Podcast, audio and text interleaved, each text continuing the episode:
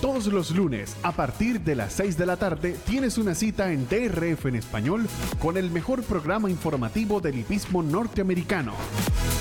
La referencia con Ramón Brito y el potro Roberto. La referencia. Entérate de todo con nosotros por DRF en español. Amigas amigos, feliz lunes, feliz inicio de semana para todas y todos. Sean cordialmente bienvenidos a este nuevo episodio de La Referencia, la tertulia favorita de los hípicos de habla hispana a través del canal de YouTube de DRF en español, que es la casa de los hípicos de habla hispana. Es nuestra casa y sobre todo es su casa. Hoy les saludamos con muchísimo cariño Randy Albornoz, como siempre, en la parte técnica, acompañado en los comentarios por mi amigo y hermanazo Evanán Negrón, la dirección del potro Roberto Rodríguez, quien está en asignación en estos momentos en eh, Arizona, y este servidor el 30G Ramón Brito, en un programa que llega a ustedes presentado por Goldstream Park. Recuerden que Goldstream Park está presentando ya el Championship Meet, ya estamos en pleno Championship Meet de Goldstream Park, con eh, una excelente colonia de jinetes, una programación selectiva de primera y, muy importante, la nueva renovada, remozada pista de grama, de la cual vamos a comentar más adelante en el programa. Por supuesto, también a nombre de RF Bet y sus productos, el Formulator, el mejor programa de carreras disponible en el mercado, y de RF Bet, la plataforma de apuestas de eh, Daily Racing Form con su promoción para nuevos clientes, donde puedes duplicar tu primer depósito de 250 dólares. Abriendo tu cuenta, repito, en DRF Bets. Bienvenidos entonces a este espacio. Espacio que, como dice Roberto, no puedo hacer solo y para ello cuento con una valiosa compañía y es la de mi compañero y amigo Evanán Negrón. Bienvenido, Evanán, a La Referencia. Muchas gracias, Ramón. El saludo cordial para ti, por supuesto, para Randy Albornoz, para el jefe que me está permitiendo estar el día de hoy en esta edición de la referencia con todos ustedes y, por supuesto, el agradecimiento de antemano a todos los seguidores de DRF español que se están sumando ya poco a poco eh, para esta transmisión en vivo y, por supuesto, también eh, el agradecimiento por la atención dispensada a todos aquellos que quienes nos estarán eh, observando y o escuchando a través de las plataformas digitales en el programa que queda eh, grabado para todos ustedes. Contentos de estar nuevamente eh, compartiendo con todos eh, esta edición de la referencia que arranca ya. Así es, Ebrán, y entre los temas que vamos a tratar junto a ustedes, por supuesto vamos a conversar acerca de las carreras que se disputaron el pasado fin de semana que forman parte del camino al Kentucky Derby y a las Kentucky Oaks. Vamos a hablar de eh, la serie de Florida Stallions, eh, donde lamentablemente Ventornato perdió su invicto, no pudo arrasar con esta serie de competencias. Vamos a hablar de la pista de, grama de Goldstein Park. Vamos a tocar la famosa novela de Justify, eh, un tema que ha sido pues la comidilla, vamos a decir, el tema más conversado en los últimos días. Y vamos a tratar de incluir otra noticia en medio de este programa porque definitivamente eh, merece un comentario aparte el Matriarch, disputado ayer domingo en Del Mar, donde el señor Chad Brown no hizo nada, metió la superfecta, primero, segundo, tercero y cuarto. En Del Mar me decía Banán, bueno, no, no hizo nada Chad Brown, se fue a la, casa de Phil D'Amato y le dijo, aquí estoy yo, y le metió la superfecta en el Matriarch. Vamos a ver si podemos desarrollar un poco más este tema eh, más adelante en el programa. Pero comenzamos eh, conversando acerca de lo que fue el Florida Stallion Series, la serie de carreras para ejemplares eh, nacidos en Florida. Y había una expectativa de Banán con, con, esta, con esta carrera en, la versión de macho, sobre todo por la presencia de Ben Tornato. ¿no? Ben Tornato eh, exponía su invicto, el caballo llegó como amplio favorito a la competencia. Eh, lamentablemente, el ventornato que vimos, no sé, eh, yo quisiera sondear también la opinión de tu parte, pero yo vi un ventornato como disminuido en esa competencia, el In Reality Stakes, carrera donde eh, no pudo ventornato, defender su invicto, repito, exitosamente y cayó derrotado irremediablemente desde el tercero ante Seminole Chief. ¿Cómo viste esa carrera de Ventornato, Hernán? Eh, bueno, Ramón, la carrera ciertamente, eh, vamos a decir que decepcionó, ¿no? En cuanto al potro de Quiquito D'Angelo, que era eh, favorito unánime de todos los entendidos en esa edición o en esta edición del Florida Star Series in Reality Division, en, particularmente como bien dijiste, Ben Tornato estaba en pos de hacer la barrida eh, los tres eventos eh, para la división de potros, de, los machos, de la eh, Florida, Thoroughbred Breeders and Owners Association, la Asociación de Criadores y Propietarios de, de Florida, que bueno, tiene esta, vamos a decir, este orden de competencias para los ejemplares eh, exclusivos, para eh, ejemplares nacidos en el estado de la Florida. Pentornato había ganado las dos primeras ediciones o las dos primeras divisiones de, su, de su serie, o sí, de su serie de, los machos, eh, una de seis furlong, la otra de siete furlong, y bueno, iban gradualmente subiendo distancia, le tocaba ahora el, el in reality en, en ocho y medio furlongs o en 1700 metros, y entre el factor de la distancia, como también pudo haber sido una razón el, hecho de que era por primera vez una, una vuelta completa al óvalo, eh, es decir, dos curvas, cuatro codos, hay que siempre tomar en cuenta que no todas las veces estos ejemplares eh, se adaptan a correr a ese ritmo o a ese tranco. Eh, y bueno, pareciera que Ventornato simplemente falló porque no, no estaba para correr esa distancia o para correr bajo ese recorrido en especial. Y simplemente hizo todo lo posible Jaramillo por darle alcance al, tordillo de Paco López, a Seminole, eh, Chief o hijo de Girvin. Eh, y bueno, simplemente se perdió y eh, fue un fracaso de cierta forma estrepitoso, porque lógicamente era base de todas las jugadas, tanto multicarreras como vamos a decir, de jugadas verticales también seguramente Ventornato en esa competencia. No, y de hecho Ventornato cerró pagando 1 a 5, ¿no? Era un favorito de estos abrumadores. Eh, muy poca gente se esperaba este resultado, ¿no? Ventornato se vio impotente. Él se pierde apenas un cuerpo de, de Seminole Chief. Eh, pero, eh, insisto, el caballo se vio como incómodo en esos cuatro codos. yo no le vi la misma garra que le vi en las otras dos carreras. Roberto estuvo conversando, por cierto, con el entrenador eh, José Francisco D'Angelo y eh, Quiquito le decía que el caballo merece un descanso. El caballo, pues, tuvo una trayectoria de cinco carreras eh, como dosañero, vamos a decir exigente, porque estuvo corriendo eventos selectivos y le va a dar pues un pequeño descanso para enfocarlo el próximo año en carreras hasta la milla dice que definitivamente el fuerte de Ventornato será eh, como caballo de distancia intermedia a lo sumo. Eh, hicieron porque tenían que hacer el intento de correr este, este reality, pero lamentablemente eh, las cosas no salieron bien. Por cierto, hablando de, de Goldstein Park, me decía Roberto que estuvo cubriendo la fuente el día sábado eh, Roberto me decía, Ramón, estoy impresionado por, por el estado de la pista de, grama de Goldstream Park. Esta vez hicieron un trabajo magnífico, la pista luce impecable. Eh, me comentaba, por cierto, que el, el, plan con la pista de grama de Goldstream Park, por la severidad del clima, es administrarla de la mejor manera posible. Una de las medidas que piensa tomar la administración del hipódromo es eh, reservar las carreras de distancia corta de 5 furlong, 5 furlong y medio para el final de la jornada.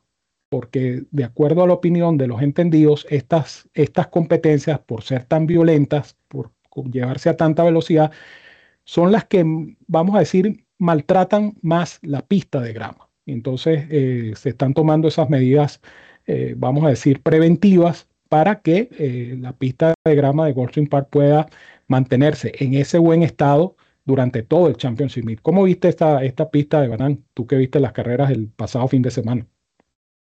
Eh, una mesa de billar. Eh, la grama, la pista de grama, eh, viste que hay, hay eh, hipódromos en donde lógicamente eh, con pista de grama que eh, se nota, vamos a decir, más allá de que esté firme, porque obviamente esto es más común cuando está la pista yielding o está un poco húmeda, pero incluso en pistas, vamos a decir, firmes, repito, se nota como la grama se levanta un poco, ¿no? Como cualquier actividad sobre el césped, también eso lo vemos en, por ejemplo, en el fútbol, en, en otras disciplinas donde hay, eh, vamos a decir, manipulación ¿no? de, de, la grama.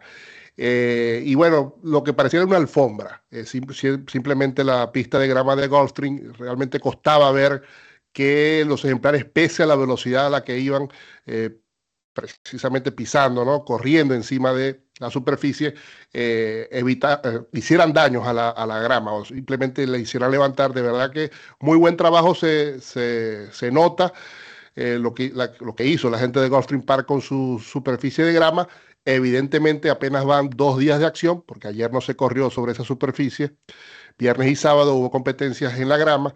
Habrá que ver cómo se va desarrollando. evidentemente también cuando eh, sigan eh, transcurriendo las competencias en, el, en esta pista de grama. Y un factor interesante, Ramón, y esto ya más allá del estado, que también va relacionado al hecho de que la pista es nueva. La grama de Gulfstream Park siempre ha sido, incluso por su trazado, ¿no? porque es una recta corta, eh, es una pista pro velocidad. Generalmente eh, Gulfstream Park en la pista de grama, al menos en las últimas temporadas, beneficia la velocidad y evidentemente ante el hecho de que estamos hablando de una pista que está, vamos a decir, virgen, va, va empezando, eh, se, instaló para este Championship Meet, eh, esa, vamos a decir, ese bias, como le dicen los americanos, esa inclinación hacia los velocistas se notó aún más en estos primeros días. Habrá que ver cómo se va comportando, pero esto es un aporte interesante para todos los seguidores de DRF en español que tengan a cuenta, ¿no? Estar eh, pendientes de esto para cuando hagan sus análisis para estas competencias de grama, que efectivamente siempre ha sido pro velocidad Gulfstream Park en grama, pero ahora un poco más. Yo lo que observé, al menos viernes y sábado, caballo que corriera a tres cuerpos y medio, cuatro cuerpos o un poco más lejos de la punta, eh, no había ninguna oportunidad, sino pregúntenle al pobre eh, Atone, que no pudo con Skies Not Falling en ese, en ese evento de aguas del pasado eh, sábado, si no me equivoco. Es correcto, Abraham. Bueno, eh, Randy, vamos a aprovechar entonces, vamos a hacer una pausa. Al regreso continuamos con nuestra tertulia. Todavía tenemos mucha tela que cortar, muchos temas de qué conversar. Así es que quédense con nosotros, que hay mucho más para ustedes aquí en la referencia, la tertulia de los hípicos de habla hispana, a través de la plataforma de DRF en español. Entérate de todo con nosotros y no se vayan. DRF en español presenta la cobertura completa del meeting en tu idioma en Woodbine. Con toda la información que necesitas para ganar en las carreras.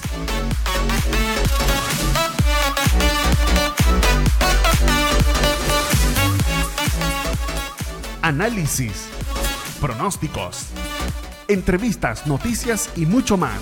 Woodbine, siempre en tu idioma, por DRF en español. Comienza a ganar con la nueva versión móvil del programa de carreras del Daily Racing Form, presentando en exclusiva las cifras de velocidad Bayer, selecciones y análisis de los expertos. Visita drf.com slash best y siente el poder del DRF en la palma de tu mano. DRF en español presenta el único lugar donde las olas se encuentran con el torf del mar, con el mejor nivel, los mejores jinetes Disfruta de toda la cobertura ahora en tu idioma, con la mejor experiencia, noticias, entrevistas y pronósticos. Porque solo en Del Mar, ganar es más sabroso. Por DRF en español. Gulfstream Park, el hipódromo, hogar de los campeones competencias sin igual, pasión, entrega y compromiso. Gulfstream Park, patrocinante oficial del DRF en español. Continuamos, mis amigos, con la referencia, la tertulia favorita de los hípicos de habla hispana a través de la plataforma de YouTube de DRF en español. Presentamos excusas, por supuesto, porque estamos teniendo algunos inconvenientes técnicos que han impedido que la transmisión eh, tenga fluidez, pero estamos trabajando en eso eh, al mismo tiempo que estamos conversando con todos ustedes. El pasado fin de semana se disputaron dos interesantes competencias en Aqueduct que forman parte, una del camino al Kentucky Derby y otra del camino a las Kentucky Oaks. Vamos a conversar primero, Evanán, sobre el Demoiselle, que fue la carrera de Potrancas, eh, una carrera en distancia de milla y un octavo.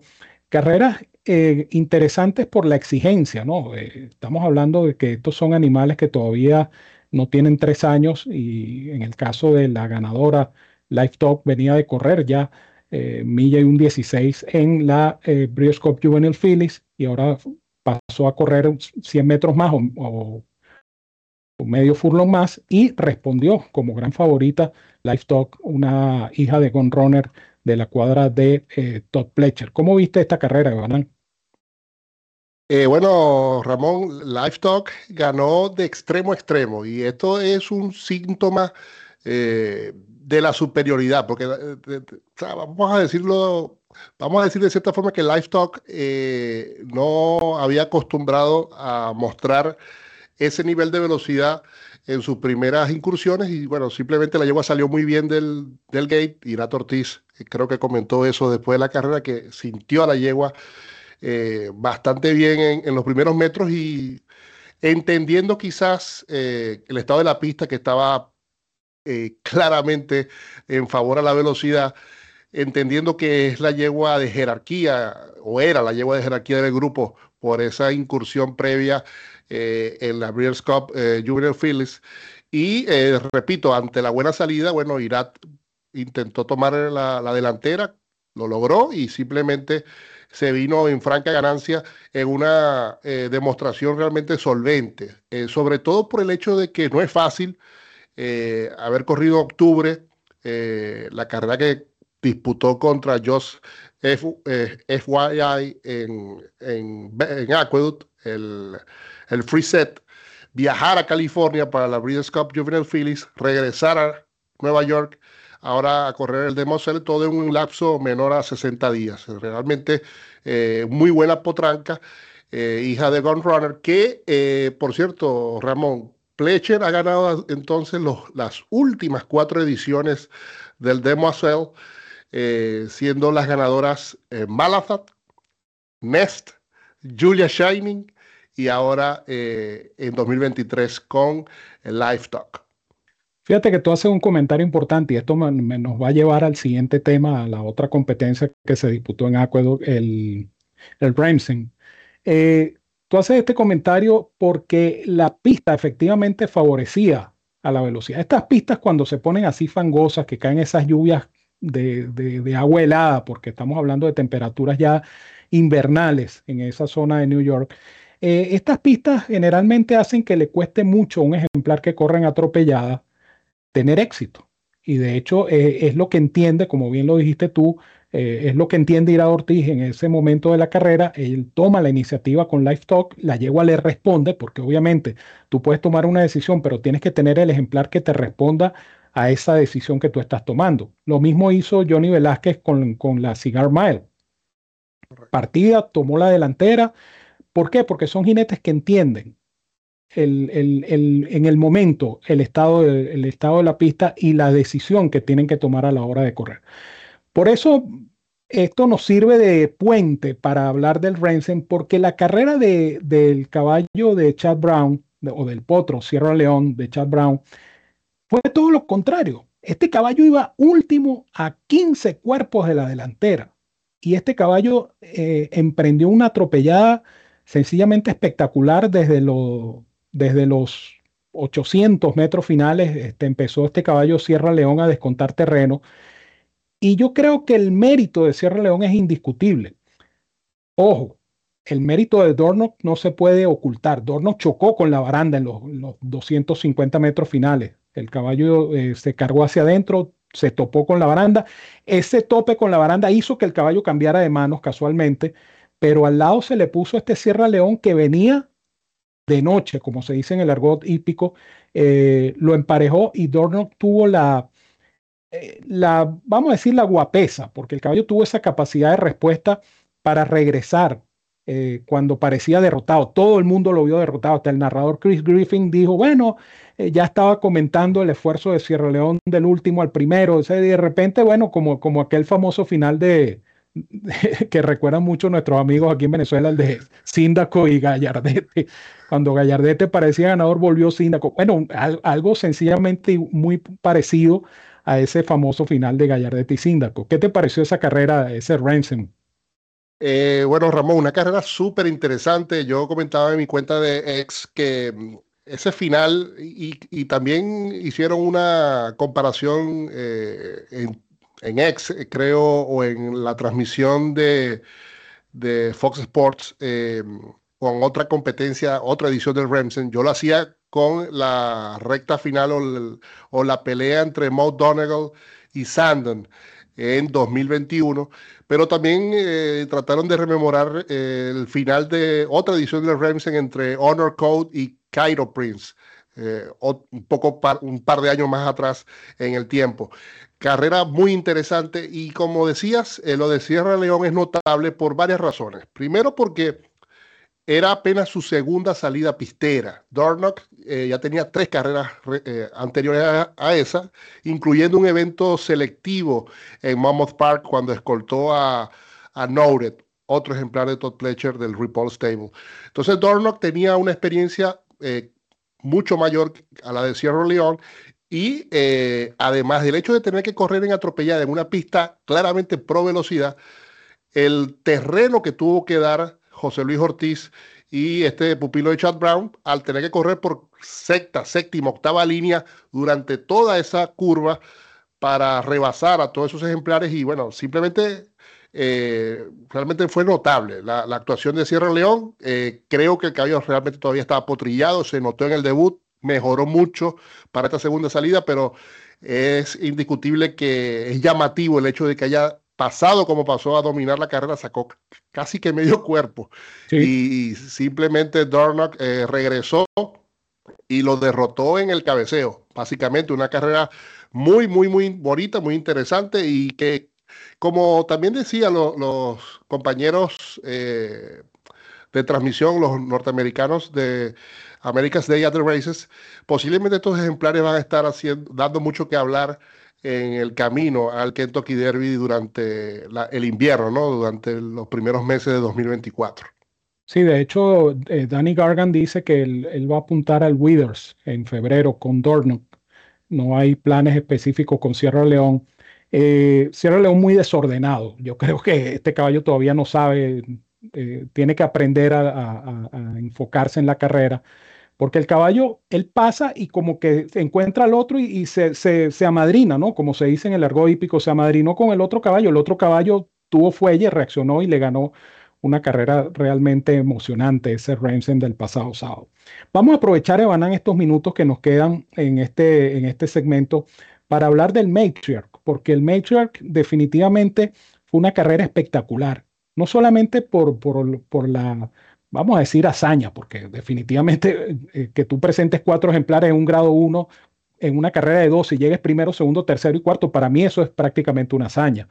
Pero más allá de la superfecta de Chad Brown, eh, el, final de esta potranca Search Capacity que estaba perdida, estaba perdida en los, en los 400 metros finales, no tenía por dónde pasar el jinete Joel Rosario. De repente se abrió un espacio mínimo, pero pequeño, faltando unos 200 metros, cuando ya Fluffy Sox por fuera parecía que liquidaba la carrera. El, remate de esta potranca Search Capacity para mí fue una cosa notable. Eh, pasó por dentro y, ganó una gran carrera. Eh, Chad Brown presentó cuatro y las cuatro ocuparon eh, la superfecta en ese Matrix. Sí, totalmente. Ramón eh, metió la superfecta a Phil D'Amato. D'Amato también ha hecho sus proezas. De hecho, tuvo la trifecta, tuvo la trifecta de. Se me olvidó el nombre ahorita, de una prueba selectiva la semana pasada, si no me equivoco, la encabezó eh, Easter, el francés que condujo Fresu. Y creo que el año pasado también, o mentira, creo que en el meeting de verano de Del Mar también hizo una trifecta o incluso una superfecta en un evento de grado también. Creo que fue una superfecta. sí, entonces, eh, claro, eh, D'Amato también lo hace, pero bueno, Chad Brown, lo meritorio de Chad Brown es que, bueno, me voy de una costa a la otra, voy a tu casa y voy a hacer lo que, lo que haces tú eh, usualmente aquí en tu, en tu patio, ¿no? En tu localía. Realmente notable lo de, lo de Chad Brown. Y, además, Ramón, eh, vete a la superfecta y la que, vamos a decir, la que peor corre, que es la que llega a cuarta, era la más jugada, la favorita.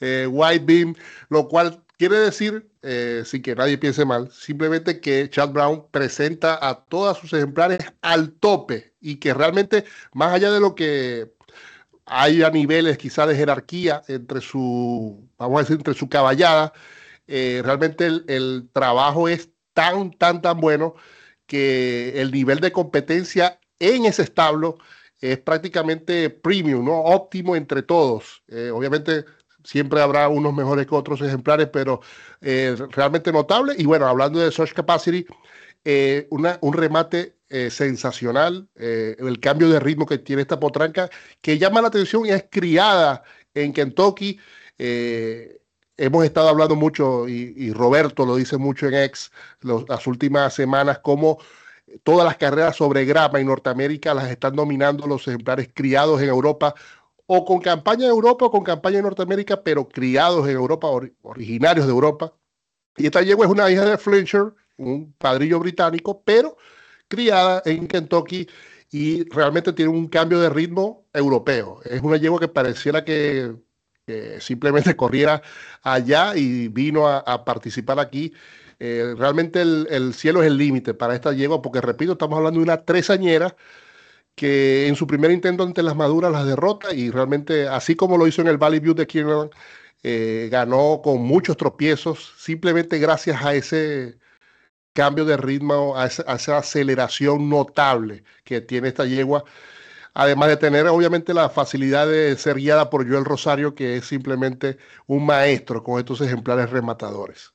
Así es, una carrera tremendamente emocionante, un final de infarto, como digo yo. Y eh, Brown, por cierto, comentaba que se va a tomar un tiempo para diseñar el plan de acción con todo ese escuadrón de yeguas, porque son chorrocientas yeguas grameras selectivas que tienen el establo eh, para ir determinando los planes con cada una de ellas. Vamos a hacer nuestra segunda pausa, y nuestra última pausa para los efectos. Al regreso, el tema más esperado por todos. ¿Qué pasó con Justify? No se lo pierdan aquí en la referencia, porque esta es la tertulia favorita de los hípicos de habla hispana. Entérate de todo con nosotros.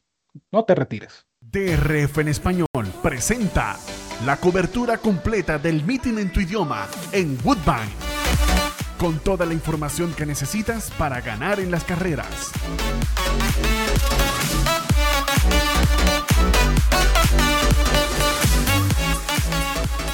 Análisis, pronósticos, entrevistas, noticias y mucho más. Woodbine, siempre en tu idioma, por DRF en español. Comienza a ganar con la nueva versión móvil del programa de carreras del Daily Racing Form, presentando en exclusiva las cifras de velocidad Bayer, selecciones y análisis de los expertos. Visita drf.com slash best y siente el poder del DRF en la palma de tu mano. DRF en español presenta el único lugar donde las olas se encuentran con el turf del mar, con el mejor nivel, los mejores jinetes Disfruta de toda la cobertura ahora en tu idioma, con la mejor experiencia, noticias, entrevistas y pronósticos. Porque solo en Del Mar, ganar es más sabroso. Por DRF en español.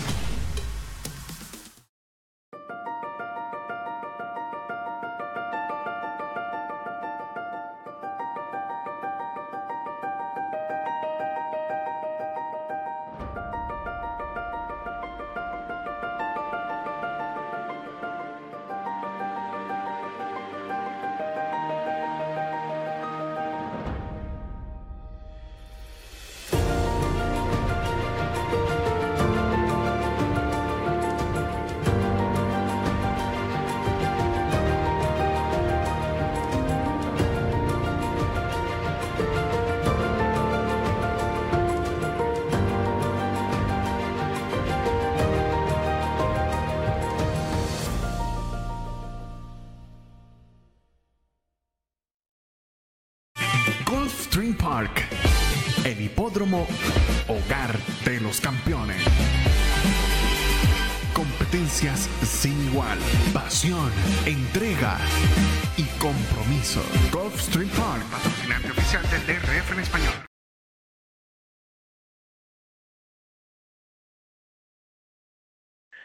Continuamos, mis amigos, con la referencia, la tertulia favorita de los hípicos de habla hispana a través de la plataforma de YouTube de DRF en español, que por supuesto es la casa de los hípicos de habla hispana. Randy Albornoz en la parte técnica, Iván Negrón en el comentario, Roberto El Potro Rodríguez de asignación en estos cuatro días en Arizona, en el simposio de la industria hípica, y este servidor, el 30G Ramón Brito, Agradecidos, por supuesto, con todos ustedes por la sintonía, por los comentarios, por el apoyo. Aquí estamos con todos ustedes en nuestra penúltima referencia del año. El próximo lunes 11 eh, vamos a tener nuestra referencia final. No quiere decir que DRF en español se va de vacaciones. No, no, no, no. Simplemente la referencia va a estar con ustedes eh, hasta la semana que viene, hasta el día 11 de diciembre. Bueno, el caso de Justify. El caso de Justify eh, eh, tiene muchas aristas. Eh, hubo una enorme cantidad de especulación una vez que se conoció la noticia de que una corte superior del condado de Los Ángeles ordenó a los comisarios de Santa Anita Park la descalificación de Justify del derby, del Santa Anita Derby de 2018. Estamos hablando de cinco años atrás. Yo pienso que para, para poner en, perspectiva toda esta situación, vamos a, más o menos describir qué ha ocurrido en este periodo de cinco años. Obviamente la historia comienza con el triunfo en el Santanita Derby, un triunfo que eh, para Justify era necesario, porque era la única manera en que Justify pudiese clasificar al Kentucky Derby. ¿Por qué? Porque el Santanita Derby, una carrera de 100 puntos al primero. Justify efectivamente gana el Santanita Derby y ya ustedes saben lo que pasó después. Ganó el Kentucky Derby, ganó el Preakness, ganó el Belmont y se retiró de las pistas. Hay que aclarar entre las tantas cosas que vamos a aclarar acá en este, en este segmento, que en teoría, vamos a decirlo así, en teoría, la descalificación de Justify pudiera haber afectado su participación en el Kentucky Derby solamente. Debemos recordar que ni el Preakness ni el Belmont requieren de clasificación previa. Es decir, usted puede inscribir su ejemplar en cualquiera de esas dos competencias. El único peldaño de la triple corona que tiene este sistema de clasificación por la vía de puntos en carreras debidamente identificadas es el Kentucky Derby. Ahora bien, eh, poco tiempo después del triunfo de Justify, sale un reportaje en el New York Times. Esto ocurrió dos semanas después del triunfo de Justify, donde se revela que en el test post carrera el caballo había salido positivo una sustancia llamada escopalamina. Escopalamina es una sustancia, por lo que estuve averiguando, yo no soy químico, pero estuve averiguando, y es una sustancia que, se parece a la famosa burundanga, que, es muy conocida en, el ámbito popular, la burundanga, que dicen que con eso friegan a la gente, etcétera, etcétera. Y eh, es una sustancia que puede aparecer en algunas hierbas que crecen en, los alrededores pues, de una caballeriza, pues que crece la hierba, pues eh, puede aparecer allí. El problema con esta situación es que la Comisión de Carreras de California, aquí es donde empieza el lío de Justify, la Comisión de Carreras de California obvió en primera instancia ese test positivo de el caballo Justify. Este punto es importante y es crucial porque obviamente si la comisión hubiese actuado dentro del marco de la ley o como el deber ser de la ley lo exige, la acción a tomar era simplemente esa. Si es una sustancia que está clasificada en el grupo 3 de sustancias no permitidas, la descalificación del caballo era automática. La gran pregunta La pregunta, como se dicen aquí popularmente, la pregunta de las 64 mil lochas, ¿por qué la Comisión de Carreras de California no actuó en su momento? Evanán, te pregunto, ¿qué te parece esta actuación en primera instancia de la Comisión de Carreras de California? ¿Cómo ves tú este panorama eh, de Justify en, en medio de todo este embrollo y toda esta situación que se ha creado a su alrededor? Eh, bueno, gracias por la pregunta. Está muy fácil la, pregunta que me estás haciendo.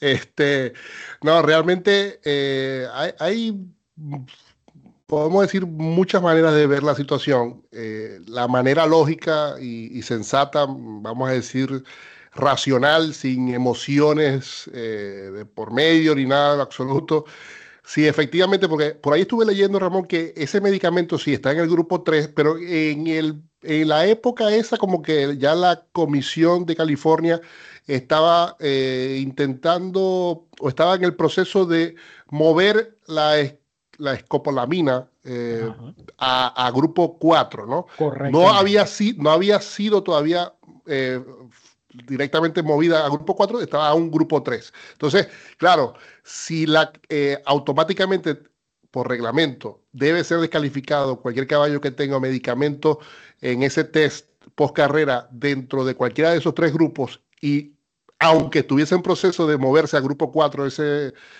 ese, ese químico eh, o ese componente, vamos a decir, que se consiguió en el potro, eh, Justify, eh, realmente, repito, más allá de que... Solo, y perdona que te interrumpa, no solo fue Justify, Opportunity corrió también ese día y Opportunity también salió positivo a escopolamina. Pero fíjate que, tú, dices, tú dices algo importante, Banán, que es el, cambio de categoría de la escopolamina de categoría 3 a categoría 4. Eso ocurrió después que salió el caballo positivo. Eh, a eso iba, a eso iba. Por eso digo que sí, está bien, Justify se triple coronó, es un extraordinario cemental, seguramente hubiese ganado como fuese, pero está siempre el asterisco que el caballo debió haber sido descalificado porque eh, seguía en grupo 3 ese componente, la comisión debió descalificarlo. Claro. Esa sí, esa sí no me puedes hacer esa pregunta a mí, que por, ¿por qué no lo hicieron? Esas preguntas se las tienen que hacer a ellos, pero eh, ciertamente el caballo debió haber sido descalificado, nos guste o no, eh, sea vamos a decir, eh, políticamente, políticamente no, popularmente incorrecto o vamos a decir impopular, una medida impopular. Pero repito, los reglamentos, como siempre, como hemos dicho con lo que pasó con Buffer y Churchill Downs, los reglamentos están para, para, o sea, se hacen para que se cumplan. Y en ese caso debió haber sido descalificado, eh, simplemente porque, repito, más allá de que estaba en proceso a bajar de categoría eh, el, químico o el componente, eh, aún estaba en ese momento en grupo 3 y lo que, lo que no tengo claro, Ramón, es si ese test positivo de Justify fue pocos días después del resultado del Santa Anita Derby, todavía no se había corrido el, Kentucky Derby, Correcto. fue un poco después. No, no, porque eso sí lo hace mucho más grave, pues, ¿cómo decir, bueno, eh, la Comisión de Carrera de California omitió algo que ya se sabía con la finalidad de que el caballo entrara en el derby, porque no solo era la descalificación en el Santa Anita Derby, sino que evidentemente eh, Churchill Down le hubiese revocado los puntos, los 100 puntos que, con, los que realmente terminó corriendo eh, el Kentucky Derby, y ya ustedes saben la historia más adelante. Pero fíjate, fíjate que la situación, el, problema que se genera con esta situación es que se filtra la información, porque obviamente eh, son, son situaciones que se manejaron de, forma muy confidencial, pero se, filtró la información de que la Comisión de Carreras de California, la CHRB, había dicho que iban a manejar este caso de manera distinta el caso de la escopolamina de Justify y Opportunity, que lo iban a manejar de forma diferente. Entonces ya ahí se genera esta suspicacia y ahí es cuando entra entonces la figura del, copropietario del Bol de Oro, el señor Mick Ruiz, que entonces dice, un momentico, dice Mick Ruiz eh, posteriormente, eh, Dice, pero si este caballo tenía que haber sido descalificado, ¿por qué Bol de Oro, que llegó segundo, no sube al primer lugar? Y entonces eh, se genera el verdadero problema que es el que se está manejando en este momento. Yo quería aclarar, y lo decía al principio del, programa, que esta situación que se ha presentado no tiene nada que ver con Buffer, no tiene nada que ver con Justify, no tiene nada que ver con los propietarios y conexiones del caballo, no tiene nada que ver con Coolmore, que son los que tienen ahorita la administración del caballo como cemental.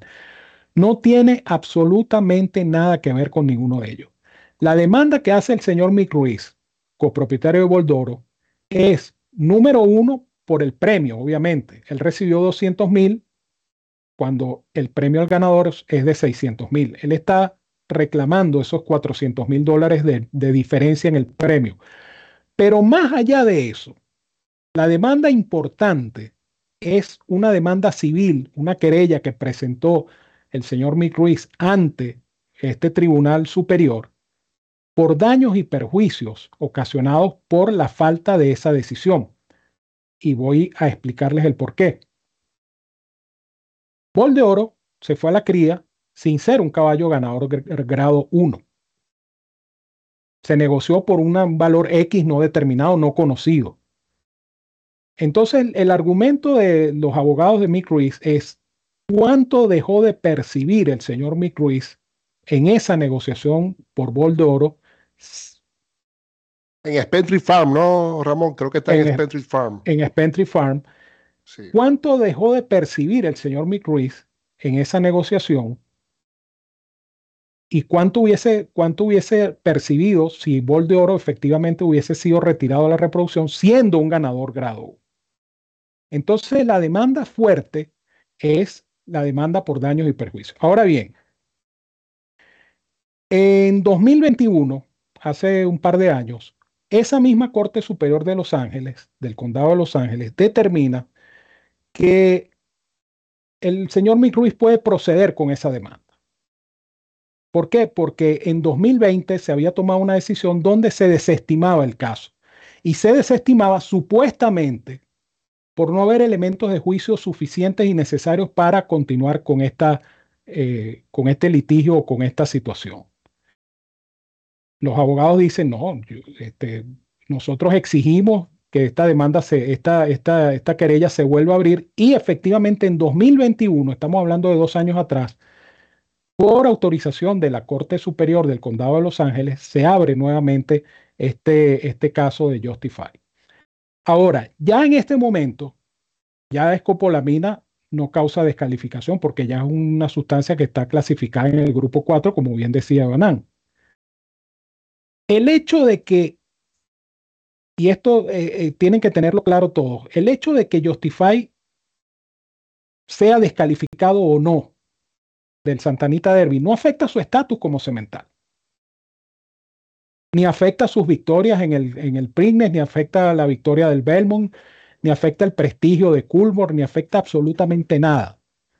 Y repito lo que decía hace un rato, la demanda no es contra Justify, la demanda es contra la Comisión de Carreras de California por el manejo inapropiado de una situación que, como bien decía Evanán, si se aplican los reglamentos de manera contundente, y de manera estricta, como es el deber ser cuando hay este tipo de situaciones, este si no, lo hagan, si, si, no, no, si no, no, hagan reglamento, ¿para qué hagan reglamento si no lo van a cumplir?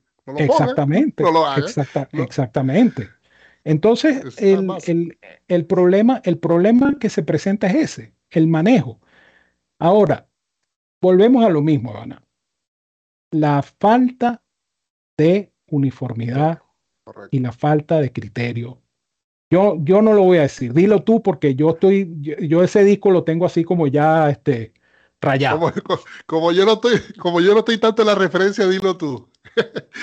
Pero bueno, sí, es que realmente eh, es lamentable, es lamentable lo que sucede con el manejo, eh, como bien dijiste, con el manejo de estas organizaciones. Eh, hoy es en la Comisión de Carreras de California, en otro momento puede ser eh, ISA, en otro momento puede ser Churchill Downs, eh, en otro momento puede ser Naira. por cierto, hoy confirmaron la suspensión de, la descalificación de Forte en aquel Hopeful.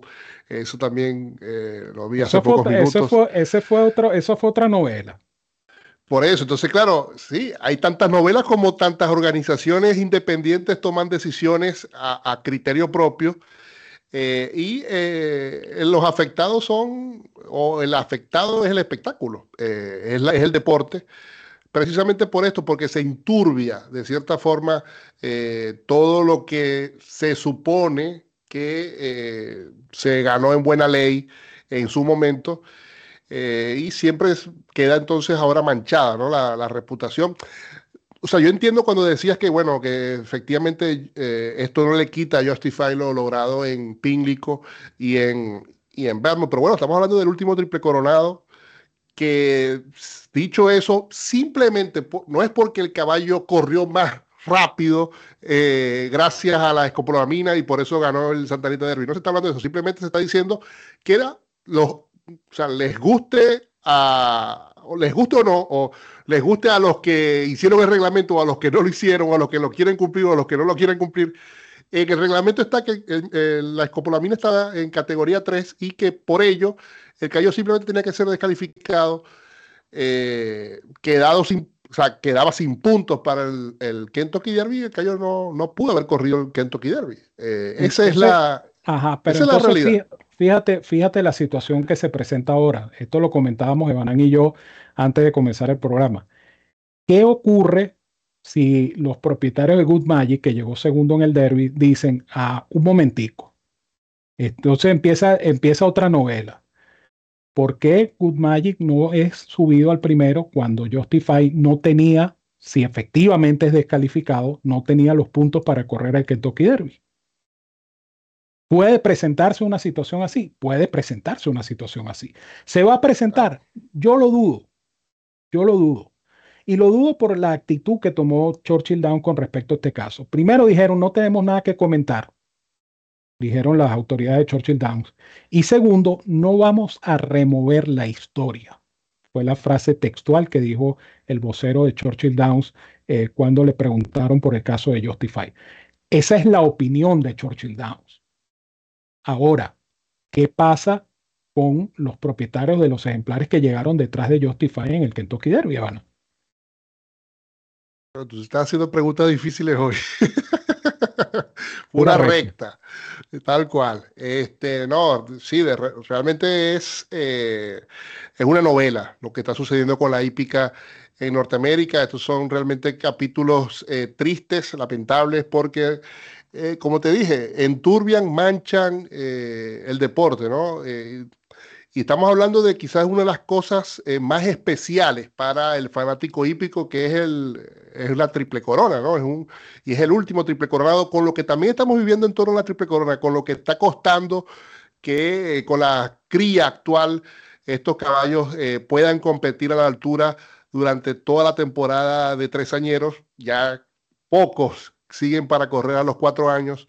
Entonces, realmente todo este tema de, este Kentucky Derby maltrata, por así decirlo, más esa eh, romántica y, linda historia que, se hace en los hípicos en torno a la Triple Corona, porque realmente eh, cada vez eh, hay, hay situaciones que yo diría a, hípicos como nosotros no nos van a hacer alejar de, este deporte, pero definitivamente sí van a hacer que muy pocos eh, seres humanos, vamos a decir, nuevas generaciones que se puedan ir sumando al deporte cuando están eh, siendo manejadas de forma tan irresponsable por los que se suponen son las autoridades eh, del deporte a nivel regional, nacional en Norteamérica.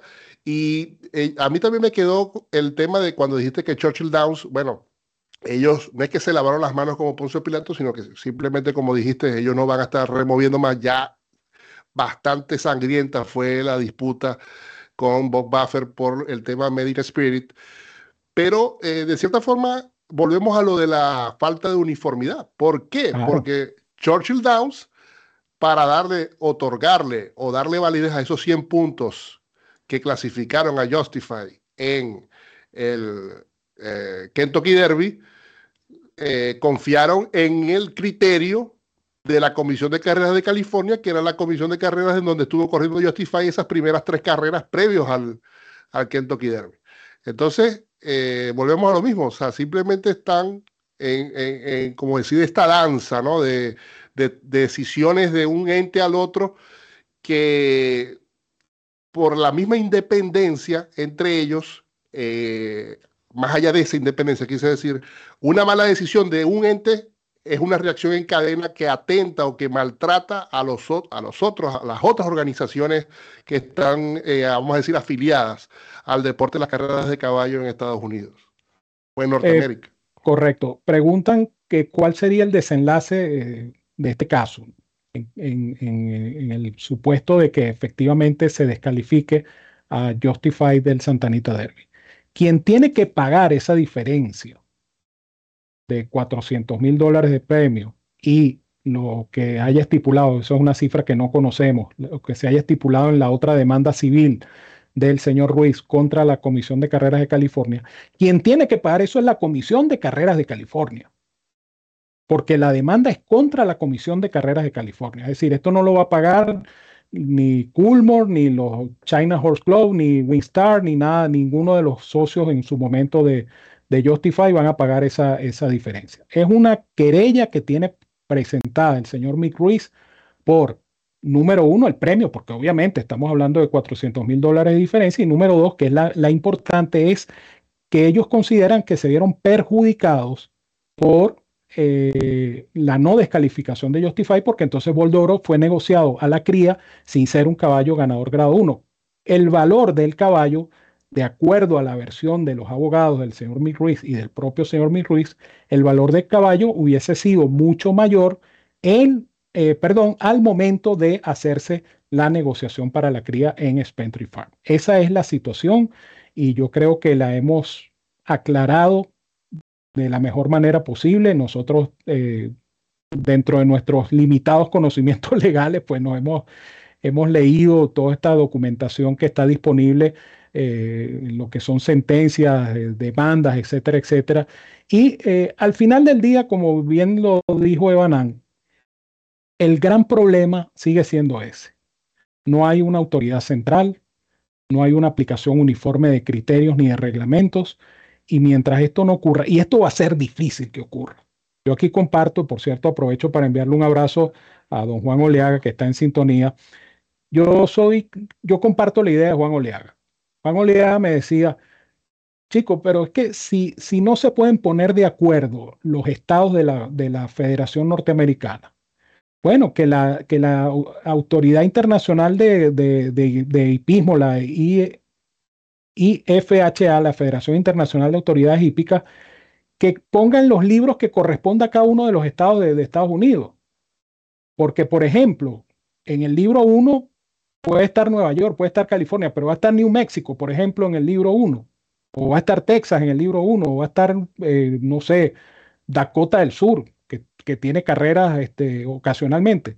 Entonces, esa, es una, eso es una proposición interesante, ¿no? Y un, criterio interesante que, nos, decía eh, en una conversación, en una de estas salas situacionales que, hemos hecho con, con mi directo Juan Oleaga. Decía, bueno, si no pueden unificarse, entonces que la, la IFHA entonces agarre cada estado y le bueno, usted es libro 1, usted es libro 2, usted es libro 3. Y ya, esa se acabó y cada quien tiene su set de reglas, pero por favor, al final del día, el, el, el punto es como bien lo dijiste tú, Evanán, si están los reglamentos, ¿por qué no se cumplen estos reglamentos? Bueno, hemos llegado a feliz término de esta tertulia de hoy, tertulia que hemos disfrutado mucho, eh, sobre todo con la compañía de ustedes.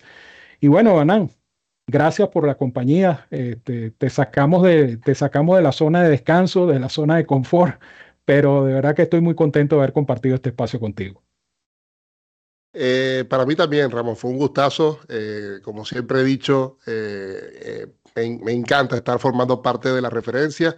y bueno, quería rematar con, para finalizar el tema este de, de, la Comisión de Carreras de California, que sí, esto hay que volverlo a, a, decir, esto no es contra Buffer, no es contra el China Horse, ni contra Winstar, pero de cierta forma eh, tanto el China Horse como el Winstar, eh, ellos no vienen siendo maltratados por la industria hípica. Y si bien esto es un tema entre Ruiz y eh, la Comisión de, de Carreras de California, evidentemente por la historia reciente, Buffer sí sale lastimado, como vamos a decir, en los daños colaterales, ¿no? porque ya está hecha esa fama lamentable a través de lo sucedido con Gamin, Made Spirit, ahora está sucediendo esto. Entonces, más allá de que creo que, y estoy de acuerdo en que Justify, eh, más allá de este asterisco, eh, fue un válido eh, ganador de estas gemas de la triple corona, realmente ahí vuelve a quedar un poco, un poco más manchado ahora el nombre de, de Bob Buffer. Y esto también es lamentable porque estos son los personajes que más allá que puedan ser odiados o amados por sectores del, fanatismo hípico, estos son los personajes que ensalzan o realzan eh, la industria y son los que hacen o generan mayor fanaticada, o sea que más gente se suma al deporte, así como Irato Ortiz en la parte de los jinetes o toda la élite de jinetes que tenemos, personajes como Bob Buffer hacen que también se sumen gente al deporte o a, seguir el deporte. Y eh, repito, Buffer quedó golpeado eh, de forma colateral también con este, este, esta demanda entre la Comisión de California y eh, Ya acotado eso, nuevamente gracias Ramón, eh, realmente apasionante para mí estar siempre en la referencia, el agradecimiento también a Randy Albornoz y por supuesto a todos los seguidores de RF Español quienes nos estuvieron acompañando en vivo, a quienes nos van a estar viendo en diferido. Feliz inicio de semana, eh, que tengan una semana bastante productiva, bastante exitosa y sigan toda la programación que tenemos acá en DRF en español. Muchas gracias, Evanán. Gracias a ustedes, amigos, por la sintonía. Les informo que esta semana vamos a tener la referencia para Goldstream Park con el Championship Meet. Agradecemos, por supuesto, el apoyo de Goldstream Park en nuestro programa de hoy y la referencia este viernes a las 6 de la tarde disponible con la programación sabatina de Goldstream Park. El domingo, es decir, el sábado, usted la puede descargar. Referencia express para los alamitos. Ese es el menú de esta semana en la referencia. Así es que no se lo pierdan. La referencia ha estado bateando duro y fuerte en estas últimas semanas. Así es que no dejen pasar la ola con la referencia y la referencia express. Nos despedimos, Randy Albornoz, como siempre en la parte técnica, Evanán Negrón en los comentarios, la dirección del potro Roberto Rodríguez y este servidor el 30G Ramón Brito, quien les dice, como siempre, los quiero mucho y los quiero de gratis. Un gran abrazo a todos donde quiera que se encuentren, cuídense mucho, que tengan una feliz y productiva semana y ya lo saben, sigan en sintonía de este su canal, DRF en español, la Casa de los Hípicos de Habla Hispana, que es nuestra casa, pero más importante aún, es su casa. Que tengan todos una feliz noche.